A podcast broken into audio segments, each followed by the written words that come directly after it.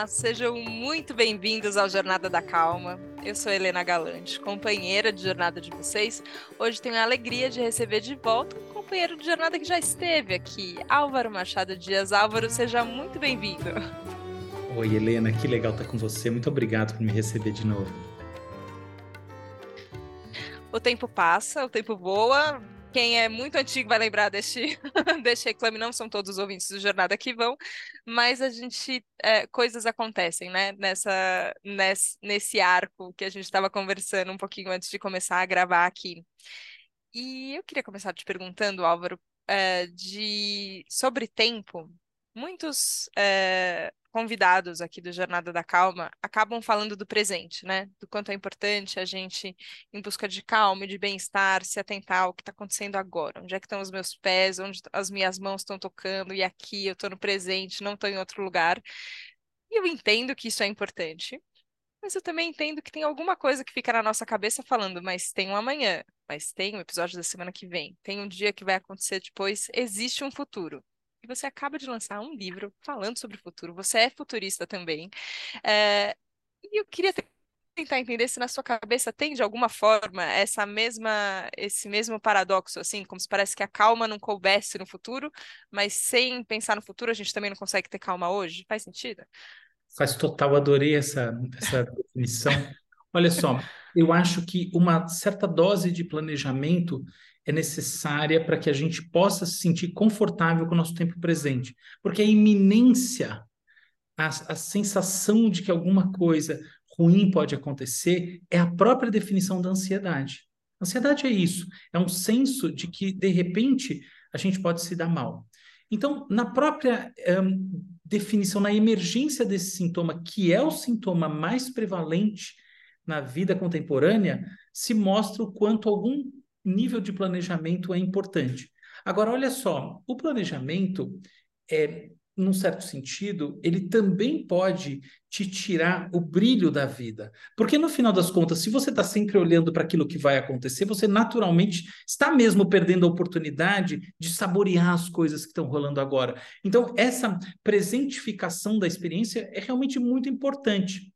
E o que eu vejo como futurismo, como essa, essa dimensão analítica da, um, dos estudos da história e também é, do planejamento é, da sociedade como um todo, não é exatamente um, sinônimo de construção de rotas rígidas do que a gente vai fazer amanhã, mas é uma tentativa de ler um aspecto do tempo presente, do ethos do tempo presente, que é a nossa projeção de futuro. Você percebe? Sempre que a gente está vivendo um momento, a gente tem uma visão do futuro. Essa visão do futuro muda de acordo com coisas que eventualmente pouco têm a ver com as projeções práticas do que vai acontecer mais para frente.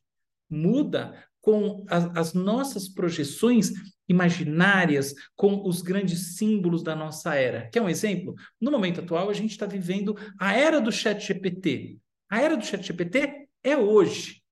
E a projeção de futuro é de que ele vai passar como um rolo compressor sobre todo mundo, que o desemprego vai ser geral e que as pessoas que fazem trabalho intelectual vão passar fome. Essa projeção de futuro não é sinônimo de realidade ontológica esperada. Ela é sinônimo de uma leitura do tempo presente que é projetiva, que faz a gente imaginar que vai acontecer lá na frente, mas ela já está acontecendo agora, tanto que as pessoas sofrem por antecedência, só existe sofrimento por antecedência.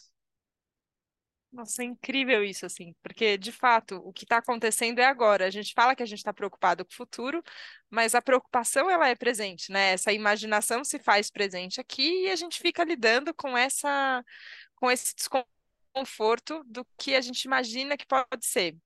É, só que como a gente faz, você é, usou esse, esse termo, né? Ela é projetiva, então é em cima dela que a gente também constrói como a gente chega no futuro. Como a gente faz para não e, e, eu vejo uma tendência, não sou só eu que vejo, minha psicóloga que me falou, então eu falei, ok, deixa eu ouvir aqui minha psicóloga. Helena, você tem tendências a imaginar tragédias. Sempre são tragédias, são sempre pensamentos catastróficos. Eu falei, eita, nós, tem razão. Estou pensando aqui sempre o pior cenário, e não necessariamente o pior cenário vai se concretizar. Tem um milhão de possibilidades, mas a cabeça ali fica no pior cenário. Acho que com o chat GPT, esse exemplo que você trouxe, é um pouco isso, né? A gente fica imaginando sempre o pior cenário. Como a gente faz para dar uma volta na nossa cabeça e a gente não ficar concretizando sempre a nossa pior hipótese e liberar espaço para outras hipóteses, talvez menos uh, tenebrosas, também se concretizarem? Eu vou responder, mas primeiro eu vou começar pelo avesso da resposta. Olha só, o pessimismo, definitivamente, ele não te traz nada de bom. Porque o pessimismo é um desvio do entendimento mais equilibrado que você poderia ter. Mas, se é esta definição do porquê o pessimismo é ruim, o otimismo também é. Porque o otimismo também é um desvio. No final das contas, existe, do ponto de vista racional, se a gente for por esse lado da lógica, um caminho do meio. E qual que é esse caminho? Aquele em que suas projeções catastróficas são uh, neutralizadas pelas, pelos seus delírios positivos e você encontra um, um, uma, um caminho projetivo que tende a estar próximo daquilo que você vai viver quando você chegar lá. Você entende? Então, assim, o momento que a gente vive hoje em dia, você é uma pessoa muito verdadeira. Mas o momento que a maior parte das pessoas vive, e abrindo parênteses, se vê isso na clínica, é um momento de excesso de otimismo, de falso otimismo. A pessoa quer ver uma realidade mais colorida do que de fato ela própria sente lá no fundo. E daí vem um sentimento que não é exatamente ansiedade, mas é angústia, é um mal-estar, uma falta de, de densidade, uma falta de crença nas próprias crenças. Então, olhando por esse ponto de vista, eu, eu diria assim: para a maior parte das pessoas, uma dose de pessimismo não faria mal. O, o, o Alain de Botton coloca isso muito bem. Uma, uma dosezinha de, de pessimismo pode, na prática, te aproximar de um realismo que vai ser muito mais enraizado, porque ele vai ter muito mais a ver, eh, vai, vai, vai traduzir muito melhor ou melhor, vai conectar muito melhor as suas projeções imaginárias com o mundo que se realiza para você. Dito isso, como as pessoas que são mais é, que têm pessimistas, o que eu não acho que é o seu caso, devem fazer? Na minha opinião, só tem um caminho para qualquer tipo de correção de desvio projetivo do ponto de vista imaginário. Entender como que a projeção é construída e compará-la, cotejá-la com as informações que você tem. Vou dar um exemplo. A gente pensa assim: olha, o chat GPT, de novo, vai roubar meu emprego, vai tomar meu emprego. Este sentimento, ele se torna exasperante, entre outras coisas, porque a hora que ele vem à tona, as pessoas fecham a porta, fazem plá. Essa realidade é uma tragédia e acabou. Curiosamente, você entrar dentro disso e falar, deixa eu entender como ele vai fazer, o que, que vai acontecer. O, será que a minha empresa vai contratar, um, vai, vai, vai assinar um tipo de software que vai fazer exatamente isso, isso, isso? Peraí, mas é isso aqui que de fato eu faço, ou na verdade o que eu faço se define como algo mais amplo? Aí você vai para esse trabalhinho de vamos então definir o que de fato eu faço. Quando você começa a fazer esse trabalho, em geral, o que vem à tona é: bom, existe uma parcela de verdade nisso, existe realmente um risco, mas a visão catastrófica não é a mais uh, adequada, mais equilibrada. Na verdade, é, existem aspectos de, de sobreposição que eu, inclusive, poderia é, torná-los muito menos sobrepostos, entende? As, as, as, perspectivas vêm à tona. Um exemplo: uma das grandes questões do Chat GPT é que ele é incapaz, ele, todos esses algoritmos, de fazer qualquer ponto de contato com o mundo exterior, porque não tem corpo no, no, no software, não tem é, alma, não tem nada disso. É, é, pensa que é um conjunto de circuitos elétricos dentro de uma nuvem, que quer dizer, de um servidor que está combinando palavras. É quais são as consequências disso? Uma delas é que um sistema como esses não consegue entender que uma transgressão moral é ruim. Então, ele mentir, por exemplo, não tem problema nenhum. Você não consegue falar para o chat, programar dentro do algoritmo, olha, você não pode mais inventar conteúdo. Então, agora eu pergunto, como? Pensa na medicina, por exemplo, os médicos estão apavorados. Como que um algoritmo como esse vai, de fato, clinicar o paciente? Ele pode ser maravilhoso como um, um, sistema de suporte decisório. Mas como um, um, um, sistema que não sabe que se ele der o remédio errado, ele vai destruir a vida do paciente, eventualmente matar o paciente, vai ser essa linha de frente? Não vai. Você percebe? Então tem medos que são infundados, em medos mais fundamentados. E no final das contas, ou a gente vai e decupa tudo isso e entende como a gente vai da figura imaginária para a pragmática, ou então a gente é devorado por essa medusa que eu achei perfeita a imagem que você trouxe é, de fechar a porta. Porque a hora que a gente fica com medo, a gente é isso, a gente fecha a porta, a gente não vê. E aí, a hora que você não vê, tem uma coisa acontecendo que você não consegue medi-la. Só que, especificamente, quando a gente está falando de tecnologia, e eu acho que talvez isso. É, é, acho que conforme a geração vai passando, né? E aí cada um vai ficando. As, Uh, não sei, talvez isso, assim, celular para mim não foi uma coisa assustadora. Para minha avó, a primeira vez que ela pegou um celular era um pouco assustador, assim, a, a, esse contato. É, mas eu vejo isso, assim, tecnologias que vão surgir, que para mim vão ser assustadoras, aí eu vou ser a vovó da história, e para outras gerações talvez não vão ser. E eu tenho a impressão com tecnologia que a gente está atrasado, assim, como sociedade, do ponto de vista de conhecer qual é o que de fato a gente está fazendo, assim. Eu tenho a impressão que chat GPT é uma pontinha do iceberg e tem mais um milhão de coisas que não tem nem vocabulário para entender. Uma vez eu fui ver isso, uma palestra no Hacktown, que falava sobre futurismo começava com computação quântica e dali para frente eu já não entendi mais nada, entendeu? Porque eu falei, eu não consigo ter. e eu falei, cara, eu sou uma pessoa que estudo, tô vendo, tô lendo, tô tudo. Mas você fala, cara, a gente não tem familiaridade com os termos e com, é, e com é, qual é o desenvolvimento, aonde é que está o desenvolvimento tecnológico, para poder entender de fato qual vai ser o impacto que isso vai ter. Você acha que tem uma. É, não sei se é uma teoria da conspiração ou não, assim, mas tem uma necessidade de, é, tem talvez uma vontade de que isso não seja tão conhecido, parece que os desenvolvimentos eles são meio às escondidas e a coisa só vem à tona quando, quando já tem um projeto, já tem uma coisa mais definida, ou é falta de, é, enfim, de estudo mesmo, assim, sabe? A gente precisaria ser mais letrado na tecnologia, um, mais do que a gente é hoje, mais do que só a interface de consumidor que a gente tem ali no final para poder entender de fato, né, com o que, que estamos lidando? Ou estou ficando preocupada demais? Não sei, Álvaro, mas eu tô achando que eu tenho que estudar, entendeu? Voltar para o colégio. É, então, eu, eu, concordo com você, eu, eu, acho que, de fato, existe essa, essa necessidade.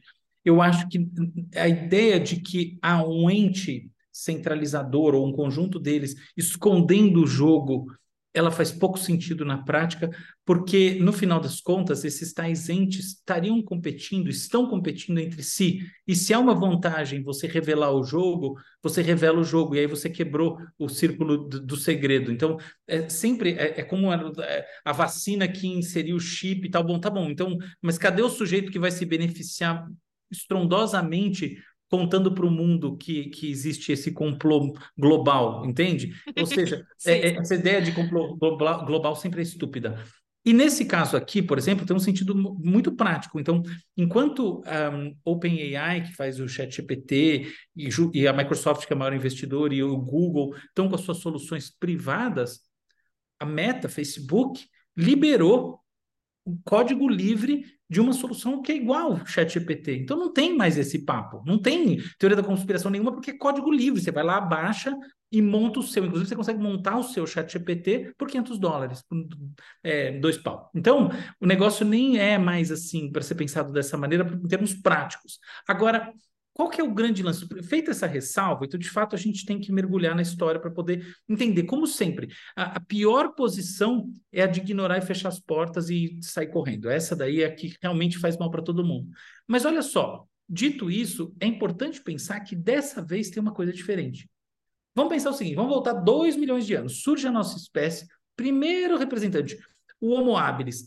Olha o nome, Homo habilis. O que, que faz esse ser? É um ser que transforma o mundo através da ferramenta. Qual é a ferramenta? É a lança, é o machado de pedra e assim por diante. Qual que é o processo que é feito em termos abstratos? Ampliação motora. Eu amplio as, as capacidades que eu teria com as minhas próprias mãos e transformo o mundo. Quando surge a escrita, 5.500 anos atrás, e depois o ábaco, que é a primeira ferramenta matemática, o que, que a gente traz para o mundo? A gente traz a capacidade de pegar o processo cognitivo e estendê-lo. A, a, escrita é um grande hipocampo. O mundo fica essa grande área de memória do cérebro. Né? O ábaco é um grande córtex pré-frontal processando informação e assim por diante. Mas, olha só, uma coisa não muda. Eu planejo, eu ajo, eu transformo o mundo, seja intermediado pela informação ou direto com, com o machado de pedra, eu aprendo com esses resultados, eu faço de novo e assim por diante. A gente vai nesse processo até que surge uma tecnologia que você não programa mais ela para fazer as coisas, ela própria aprende sozinha. Você percebe? Então tem uma diferença, uma disrupção do ponto de vista da, da, do, da teoria da, da, da, do conhecimento, do ponto de vista das, dos platôs de transformação é, tecno-científico da sociedade e assim por diante. Por quê? Porque no final das contas, a gente agora passou a colocar lá na pontinha um sistema que se retroalimenta, ao invés de botar o ser humano como esse sistema que vai né, se, se transformar. Essa, essa mudança, de fato, é enorme, e eu acho que faz sentido a gente ver esse momento como diferente, sim. Agora, tem um, você explicou muito bem, e é interessante ver isso, né? O que que, o que que mudou de fato? Porque a gente sempre teve desenvolvimento tecnológico, então a gente, a gente foi só, é, enfim, ampliando e mudando, mas de fato o momento que a gente está vivendo agora é diferente. É, mas Só eu fico um comentário, pensando... agora nos últimos desde os 50, tá? É, agora sim, 50. É, nos últimos não é agora ontem, anos, né? Não, não é agora ontem. Mas a inteligência artificial é diferente porque você não, não faz comando e controle. Ela própria sim. se transforma. Desculpa. Não, não, mas tá, tá ótimo. Acho que o complemento é, é muito devido, assim. É, só que a gente, é, como, como isso impacta a forma como a gente se relaciona com a gente e com as outras pessoas, eu acho que é também o que, o que gera um pouco de ansiedade nas pessoas, né? É, uhum. Desde, é, então, então, como, como eu converso que é verdade sobre o que eu estou conversando e que a outra pessoa entende como verdade, quando tem outras fontes de, é, de enfim, pro, produzindo conteúdos, né, produzindo texto, produzindo vídeos, é, ou produzindo imagens também, né, a gente fez na, na Cloud agora recente a primeira capa que foi é, programada por um artista com inteligência artificial. Então, ali no Midjourney, a gente fez uma capa com a Nina Silva você fala, nossa, é muito surreal pensar que, que, que, uma capa de revista tenha sido fotografada sem ser fotografada, porque não, não, não existe fotografia, só foi, só foi uma imagem criada, e isso muda a nossa relação, inclusive com a história que a gente está contando, né? Então, ah. porque essa personagem, que é a mulher que já foi eleita a mulher mais disruptiva do mundo, que trabalha com tecnologia, que trabalha com, é, enfim, com educação financeira, pensando em é, em, em, ampliar, em ter mais inclusão, e aí ela topar uma capa que tem a ver com inteligência artificial, isso muda a forma como a gente se relaciona com a própria notícia, por exemplo. É, e eu fico pensando nesse vazio existencial, e aí eu acho que você traz também é, no De Futuro em Futuro uma visão filosófica também sobre, sobre o tempo, que, que vai para além da técnica, né, do que tem mudado com a técnica, que é como isso impacta em como a gente existe no mundo, né? Assim, no sentido que a gente dá para o mundo no sentido que a gente dá para a nossa existência. E, e, parece que impacta pouco, mas na, eu sinto que impacta muito, assim, no final, né? Porque tudo, é, a gente vai reorganizando tudo, né? O sentido que a gente vai dando para as para as relações humanas e para como a gente se relaciona com as coisas também vai mudando. É, sem pensar em otimismo ou pessimismo, porque a gente já passou desse, desse ponto aqui na conversa. É, mas como você enxerga, Álvaro, que a gente pode passar por essa transformação de uma forma que a gente não perca o sentido da existência, assim. Eu tenho visto até de pesquisas, né, de tendências, assim, aí o niilismo, a volta de, ah, nada tem sentido, nada importa nada, é, entre os jovens é uma tendência, eu falo, nossa, não, peraí, calma, eu não quero viver num mundo onde nada tem sentido, eu quero criar sentido para essa experiência aqui, mesmo que seja um pouco mais difícil, às vezes, com as coisas que estão acontecendo, né? Sim, é, eu vejo esse aspecto em particular como negativo, sim. É, a minha leitura dele parte de um único signo, autenticidade. E como é que eu acho que o sentimento de autenticidade está derretendo? Olha só, conforme a gente, a partir do surgimento do, do Facebook em 2004, quando o, o, uso de algoritmos para recomendação se torna realmente uma força transformadora da sociedade, as pessoas começam a reagir aos algoritmos. Mas não quer dizer, reagir não quer dizer ir contra. Reagir, na maior parte das vezes, quer dizer interagir. Então, por exemplo, a pessoa que vai publicar uma coisa nas redes sociais, que gosta disso e está preocupada com, com o negócio, ela vai pensar no horário, ela vai pensar no tom, ela vai pensar numa série de informações que são determinadas, no final das contas, pela projeção que ela faz sobre o sucesso que vai ser determinado na prática pelo algoritmo. Quando você usa o Waze, olha que interessante, você transfere um tipo de, de raciocínio e também um resgate contínuo da memória para um algoritmo. Você percebe? É uma coisa totalmente diferente, mas olha como as duas coisas são, são parecidas. Nos dois casos, há uma autoridade algorítmica sendo projetada no mundo. Conforme essas coisas começam a se ampliar e a gente começa a viver essas realidades muito determinadas pelos algoritmos, ou em outras palavras, pelas lógicas informacionais determinadas mecanicamente, o nosso próprio pensamento se torna algoritmizado. É o que eu chamo de algoritmização do pensamento. É a algoritmização do pensamento que acontece, inclusive, livre de qualquer interface tecnológica, que gera o derretimento da autenticidade de acordo com a minha visão do assunto. Então, por exemplo, eu sinto que falar com as, ó, a coisa toda do ó, o fenômeno de WhatsApp, ghosting, tá? É que eu, que eu sei de ouvir falar, porque graças a Deus não é um negócio que eu viva. Também, por que que viveria? Eu vivo num outro mundo mesmo, moro no mato e não tem ghost nenhum, porque eu grito assim quando eu quero falar com o vizinho. Mas ghosting. Olha, olha o sentido disso. As pessoas criaram uma lógica de, de diálogos assíncronos, e, ou seja, é muito interessante que elas podem se comunicar e ir dosando a relação conforme a maior proximidade verdadeira, falando mais e tudo, e que é uma coisa super interessante. Mas, ao mesmo tempo, elas conseguem, aprenderam de maneira tácita, a explorar aspectos ligados à projeção do outro sobre a sua própria interação. E um desses é o silêncio prolongado. O silêncio prolongado causa uma dor que não pode ser vencida, porque dentro da lógica algorítmica, você não pode pegar o telefone e ligar, ô oh, cacete, por que você não está me atendendo? Não pode, não pode, hoje em dia não pode fazer. É, é, pega mal, por sinal, se você liga para a pessoa, ela não te atende nunca.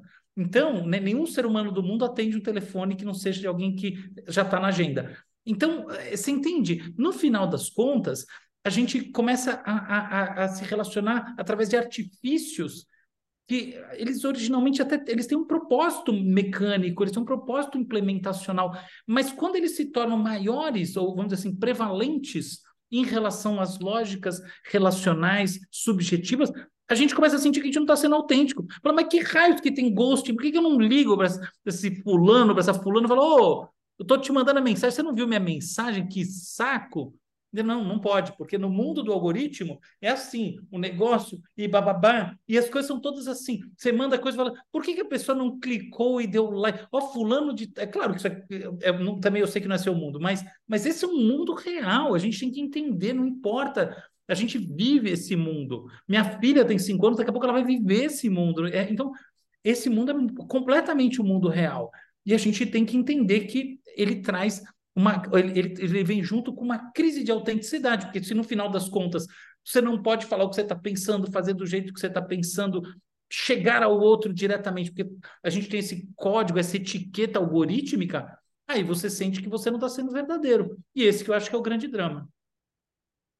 Nossa, sim, com certeza. E, e isso acaba né, influenciando a nossa lógica é, no WhatsApp ou em tudo, né? Em com, como a gente conversa, como a gente responde com as pessoas, como, como a gente pensa o mundo, né? No fim é isso, assim. É, é... Há mais de 30 anos se relacionando de maneira algorítmica. O sujeito está lá o é. dia inteiro na empresa, tudo a outra também, depois é, só pode se relacionar de maneira algorítmica. Sim. É esse que é o negócio, é o condicionamento que ultrapassa o seu contexto de origem, que cria esse, essa crise de autenticidade. Agora, quando a gente está falando de autenticidade, é, pensando do, do nosso ponto, ponto de vista de seres sociais, né? Então, a gente tem, enfim, tem a, no, a nossa natureza social e a gente nasce dentro de uma cultura e a gente não consegue escapar dela. A gente pode, enfim, mudar, tentar fazer é, negociações, ajustes, mas a gente está sujeito aqui a um caldeirão cultural que a gente se enfiou nele. É, o que que a gente pode entender que é natural? Natural nosso, se é que essa palavra pode ser usada. Então tá bom. Então uma busca por conexão humana aqui é natural e isso vai ser assim.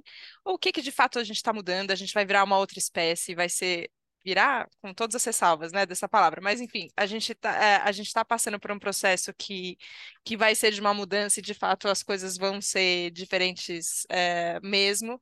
O quanto às vezes um porque eu vejo assim até até algumas falas que, que são bonitas assim, né? Ao futuro ancestral, eu acho bonita essa ideia de que a gente vai voltar para valores ancestrais que a gente que a gente perdeu.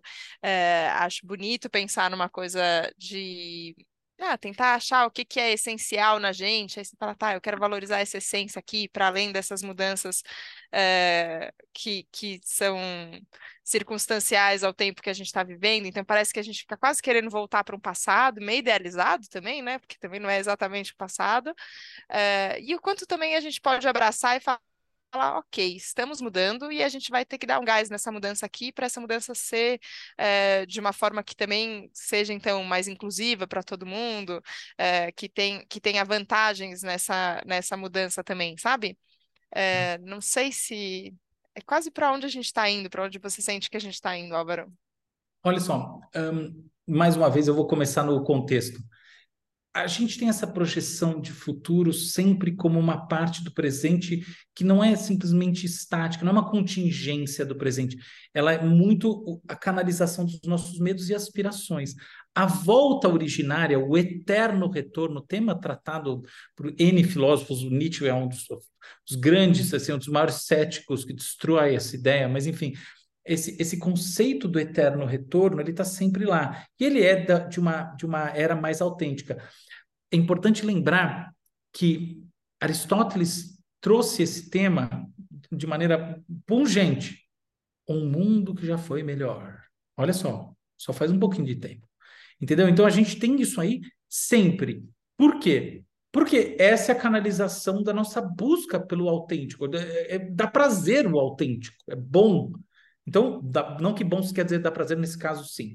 Então, a gente tem que entender que tem esse ponto. Agora, do, quando a gente olha uh, de maneira mais distanciada e descritiva e pensa no curso das transformações tecnosociais das últimas décadas, vai, décadas, vamos botar um século, e projeta caminhos para frente a qualquer indício de maior autenticidade, eu não vejo.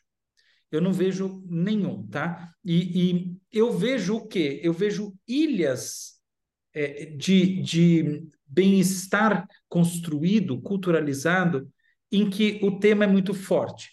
Então, por exemplo, esse papo, onde que ele cai como uma luva? Na Califórnia. Quem já foi para a Califórnia, eu já morei nos Estados Unidos há muito tempo, cresci nos Estados Unidos. Ah, estou cansado de ver, entendeu? Eu, eu ia criança para a Califórnia há 30 anos atrás e esse já era o papo.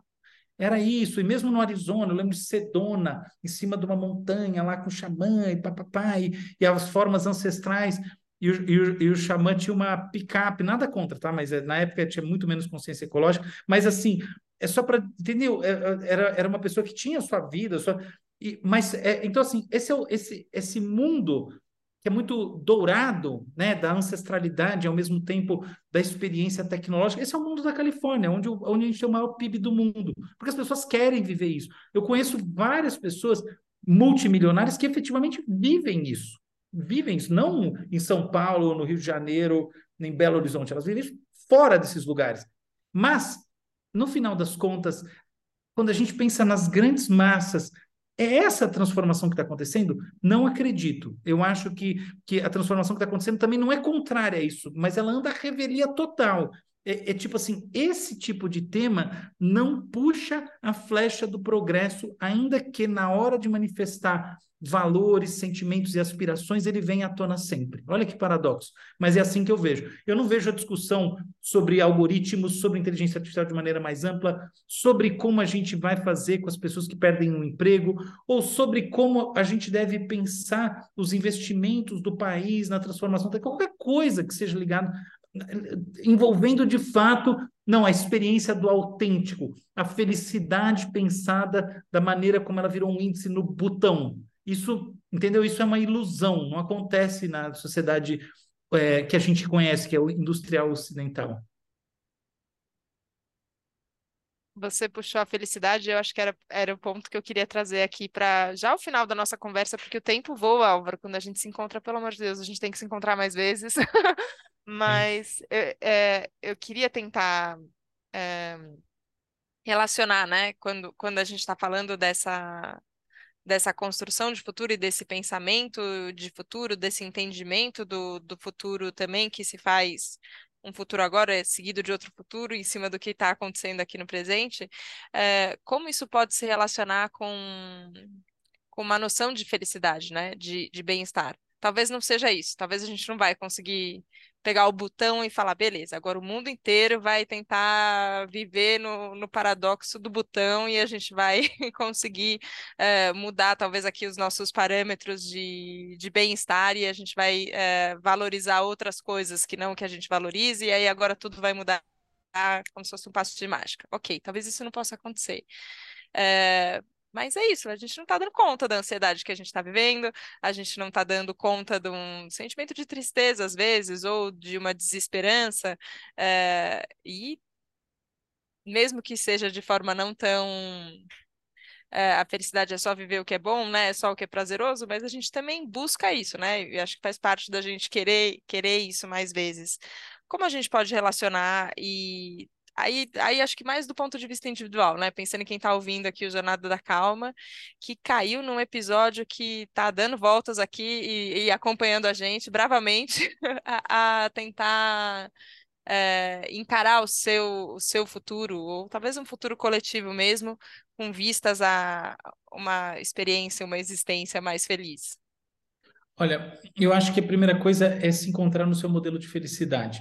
Eu diria que a felicidade para todo mundo envolve um senso de celebração da vida, de estar no momento em que você gostaria de estar e não projetando outros momentos e assim por diante. Mas, se a gente olhar transversalmente as vidas das pessoas, a gente pode dizer que tem pessoas que têm felicidades mais orientadas a determinados valores e outras mais a outros valores. Os dois modelos clássicos são felicidade como sinônimo de uma sucessão de prazeres. É, é como se a felicidade para determinadas pessoas fosse o balanço entre quanto prazer você tem na vida e quanto desprazer. Com mais positivo o balanço, mais feliz a pessoa. Essa é a felicidade hedônica. Tem um outro tipo de felicidade que é muito mais ligado a um senso de propósito, de missão, de estar fazendo a coisa certa, de estar num caminho. Você está indo para a festa, seu filho está doente, você fala, ah, quer saber, desencana da festa e vai para casa, e você fica completamente frustrada porque você esperou essa festa por três anos, sei lá por que raios da festa, até a pessoa que você queria falar de todo jeito, mas no final das contas é isso que te deixa feliz. É, é, entende? Tem um outro tipo de felicidade que é essa, que é do caminho. Essa é a felicidade eudaimônica. E tem um terceiro tipo de felicidade cada vez mais em voga hoje em dia, que a felicidade do navegar é preciso, viver não é preciso que a felicidade da experiência psicológica, da experiência de mundo, do conhecer. Ah, só fazer a mesma coisa me deixa angustiada, angustiada, eu quero mudar. E se você muda, de repente é uma roubada, mas a roubada te constrói a felicidade. A felicidade é esse senso de que a vida aconteceu de verdade, a famosa vida bem vivida. Então são três modelos de felicidade. Eu acho que todo mundo tem, assim, essa é uma ciência nascente a despeito dos conceitos serem é, milenares, mas eu acho que todo mundo tem um pouco das três, tenho quase certeza. Agora, certamente tem pessoas que são muito mais orientadas a uma delas. Eu acredito que a primeira coisa que qualquer um deve fazer é esse reconhecimento. É, é algo que eu acho que as terapias deveriam trabalhar de verdade. Como se faz a descoberta da sua felicidade. Eu até pensei em criar essa linha terapêutica, mas como eu estou fora da clínica há muitos anos e não vou voltar, eu desencanei. Mas eu acredito muito na importância dessa descoberta. Então, esse é um ponto fundamental.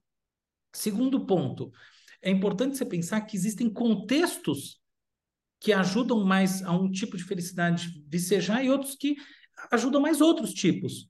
O contexto em que você faz apostas do tipo ter filhos, é, carreiras de longo prazo, etc. e tal, longo prazistas, é um, conceito, é um contexto eudaimônico. Pensa, ó, eu, eu fiz mestrado, doutorado, pós-doutorado, aí um dia, lá em 2010, eu prestei um concurso público que basicamente selava o seguinte destino: faça chuva ou faça sol, ou eu vou ter uma, uma atitude muito intempestiva, ou eu seguirei professor da universidade pública, mesmo aposentado. Porque é isso, é ser o professor. É esse o papo. Só tem sentido se você tem um, aspirações eudaimônicas. Se você, senão isso é péssima ideia. Você entende? Então, esse tipo de escolha na vida. Olha, eu, eu, eu quando eu, uma coisa que pouca gente, eu contei para pouca gente, mas eu, quando eu era moleque, eu fiquei, eu era muito assim criativo, gostava de escrever e eu estagiei na Folha de São Paulo, fazia, trabalhava na Folhinha, era muito novo, construindo as coisas lá da Folhinha, passatempos, não sei o quê. E eu fui convidado por um amigo meu que tinha uma agência de publicidade, um cara que eu conheci aleatoriamente, virou amigo rápido, mas que era o dono da agência e gostou de umas ideias que eu tive para entrar numa agência de publicidade, meio que um estágio, uma coisa assim. E o diretor de redação teve um sei lá o que e saiu da agência. Foi uma urgência em outro país, que ele era filho de estrangeiro, sei lá, do, acho que era alemão, alguma coisa assim. Foi embora, não tinha diretor de redação. E eu assumi um papel de altíssima responsabilidade num mundo puramente hedônico, entende? Que era um mundo desses. Todo dia, fazer aquilo, essa. Assim, aquilo foi ótimo até determinado ponto, mas sabe quando você assim, imedi tipo, não demorou para eu perceber que dentro daquele universo eu não ia me encontrar de jeito nenhum. Eu poderia ter um monte de gente que trabalha com publicidade que não é publicitário, não teria problema nenhum, não é isso. É uma coisa assim, você consegue se encontrar naquele modelo de subjetivação. Não é quanto ganha, não é o que você faz, é o modelo de subjetivação. Aquilo que as pessoas curtem fazer quando elas estão fora dali, aquelas pessoas têm a ver com você. Cara, se não tem, você está buscando um modelo de felicidade errado. Eu acho que essa é a verdadeira lição, que, que é atemporal, porque independentemente da época, a gente tem que encontrar esse nosso caminho. Nossa, que presente, assim, eu fiquei, é, eu fico muito feliz, assim, quando, e, e, termina sempre um episódio, eu tô sentindo um negócio que eu não sei explicar por outro nome que não seja felicidade, mas eu fico te ouvindo e conversando, eu falo, cara, isso daqui me faz feliz, me dá prazer, assim, ó, do, do jeito mais hedonista possível, isso é bom, eu vejo um sentido do jeito... Por isso que dá é... tão certo, Helena, é por isso que é você tá isso, no episódio isso. 200 e tanto do Jornada da Calma, nada dá certo se não é feito com carinho, com amor e com essa crença de que é a coisa certa que a gente tem que fazer. Simples assim. E aí, e aí a gente curte a jornada, né? E aí no fim isso. E não estou dizendo que todo mundo vai ser feliz e criar uma jornada da calma, né? Pode ser também, mas é isso, um entendimento do que que, do que, que é, faz sentido dentro da, dentro da nossa visão, da nossa perspectiva, e como a gente coloca isso, e eu vejo isso de forma aí talvez um pouco idealista da minha parte, mas eu também já fiz as pazes que eu sou idealista mesmo. Se todo mundo conseguir encontrar é, isso é benéfico para o mundo, né? Assim, pessoas fazendo ah, coisas com, com, com carinho, com dedicação, não importa em qual área seja, isso é muito. É, isso, isso é bom, isso faz bem para todo mundo. Queria te agradecer, Álvaro, pelo, pelo passado, pelo que a gente se encontrou lá, pelo presente que se faz aqui, pelo futuro, todas as vezes que a gente vai vir a, a trocar e conversar aqui. E a alegria te ouvir, poder te conhecer mais. É, conta, tem o livro e tem o documentário também, para quem gostou do nosso papo aqui e quiser conhecer mais. É verdade, eu queria te agradecer também, foi muito legal, satisfação imensa de fato, eu lancei o livro, tô até com ele aqui, ele é bem lindo, ele é um livro colorido, capa dura, só tem elogios a, a editora que fez, que é H1. E o documentário também ficou muito bom. É, quem quiser comprar o livro pode entrar no defuturoemfuturo.com e comprar lá diretamente. Tem também livraria e tal, mas no defuturo e futuro.com eu acho que é o mais fácil, mais um, otimizado, por assim dizer. Porque daí você pode, acho que é até mais barato. Né? Então, defuturo é onde essa parte eu não tenho tanta certeza, mas é onde eu sei que, que você encontra com 100% de certeza. Tá bom, Helena, foi muito bom, viu? Falar com você é o maior astral do mundo. que delícia, que delícia, Álvaro. Obrigada. E obrigada a você, ouvinte do Jornada da Calma, pela confiança, pela parceria, pela felicidade que você compartilha aqui também de fazer parte dessa jornada. É uma alegria sem fim. E a gente se vê na próxima segunda, no próximo Jornada da Calma. Um beijo, tchau, tchau.